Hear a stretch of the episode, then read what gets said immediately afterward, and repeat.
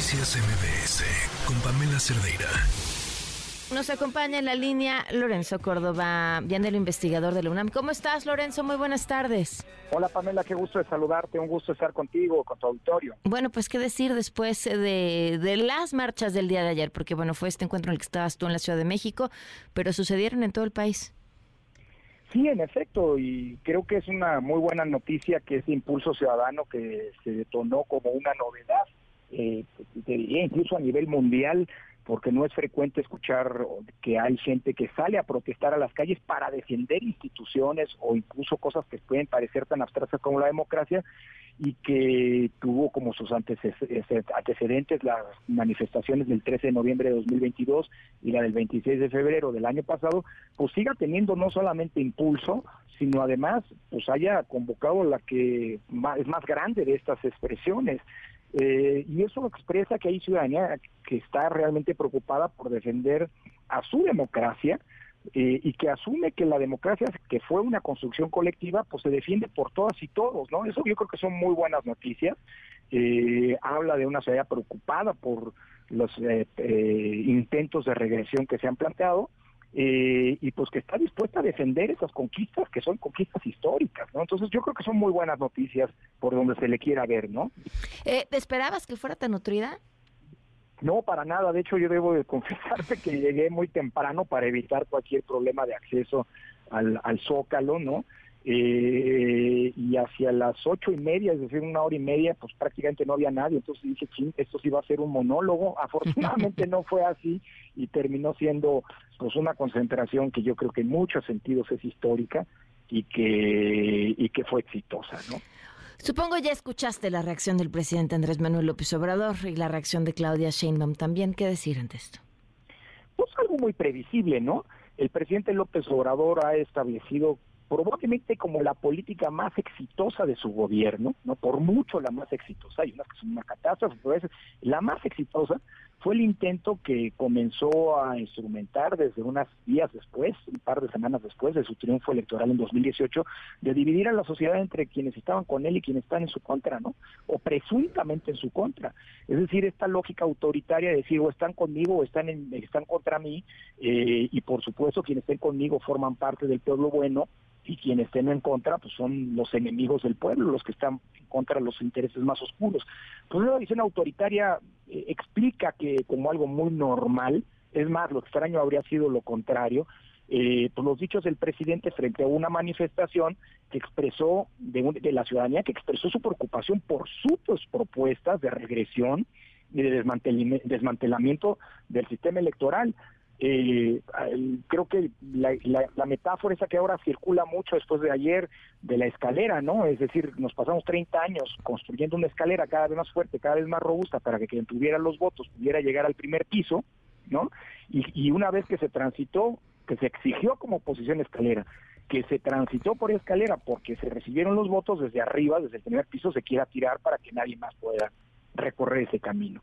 Eh, entonces, pues, normalísimo, ¿no? Pues que la, de, la descalificación, de hecho se había tardado el presidente, ¿no?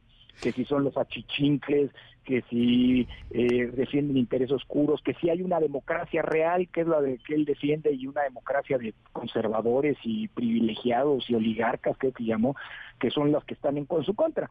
Lo que sí llama la atención es lo que dijo Claudia Sheinbaum, bueno, entiendo que hay una intención y una estrategia de campaña de mimetizarse a lo que diga el presidente, ¿no? Para tratar de, conseguir su arrastre, en fin, lo que sea. No me meto yo a discutir cuáles son las estrategias de campaña, ni mucho menos a criticar o no una otra candidatura, pero, pero lo que sí llama la atención, al menos pues yo nunca lo había visto, es que un candidato o una candidata en este caso, que se supone que lo que va a hacer en las meses que van a venir, no las campañas electorales, va a ser tratar de convencer a los ciudadanos que voten por ella, pues descalifique a los ciudadanos, ¿no? Que van a ser su parte de su base electoral, porque ayer es una mentira que eh, se hayan manifestado solamente los que están en contra del gobierno o en contra de Morena, ¿eh?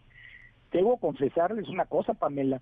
Yo el día de ayer, con mucha sorpresa y con enorme satisfacción, me encontré a viejos colegas, compañeros de las luchas universitarias que hoy no solamente militan, sino son activos importantes en Morena, Pues yo no me no digo por aquí que los, eh, eh, digamos... los van a sacar si lo dices. Pues sí, no, imagínate, que estaban ahí, les dije con mucha sorpresa, me los encontré, te digo, antes, mucho antes de que llegara eh, masivamente la ciudadanía, dije, ¿qué hacen aquí? Y me dicen, es que venimos a defender eso que nos permitió llegar al poder.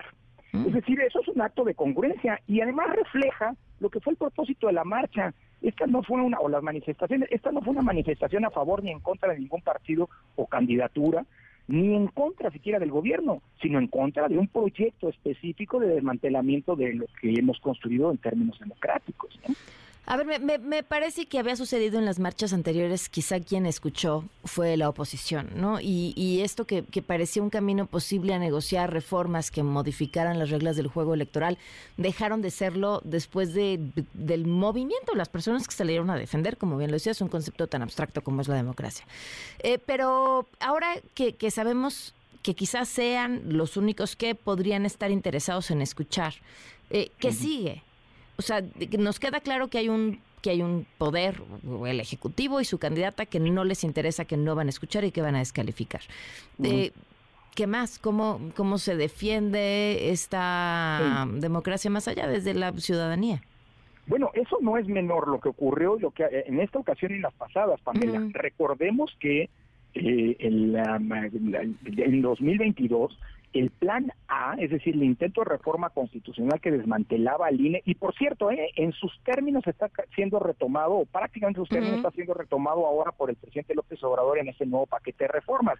Se quiere desaparecer al INE, se quiere que se convierta en el INEC, no en un órgano también de consultas, se quiere que los consejeros sean electos popularmente para que deban eh, su lealtad política al partido mayoritario que los ayudaría a llegar, etcétera, etcétera, etcétera. Pero aquel plan A se detuvo porque la oposición se vio obligada por la marcha ciudadana a votar en contra. Claro, a ver, Pamela, a mí, alguno de los líderes parlamentarios de la oposición, en su momento me dijo, oiga, presidente, el del INE, que era yo, este, ¿qué, qué, habría que incorporar en la reforma? Y dije, oigan, pero ustedes están planteando negociar, es que es inevitable negociar y construir un... Y yo les dije, aguas, porque inevitable no hay nada. Hay que recordar que todas las reformas constitucionales que se han hecho durante el gobierno de López Obrador han contado con el aval de la oposición, ¿eh? porque si no, no habrían pasado. En el Senado no tienen los votos. Entonces, yo creo que eso no es menor, no hay que menospreciarlo. Sin embargo, Pamela, creo que el día de ayer fue un día eh, muy importante porque se trazó también una ruta de acción hacia adelante. Por un lado, pues, hubo una invitación franca y abierta a los ciudadanos para que si son convocados por el INE porque fueron seleccionados, sorteados, etcétera, para ser funcionarios de casilla, se acepte y se cumpla con esa función que es básica para que el voto se cuente bien.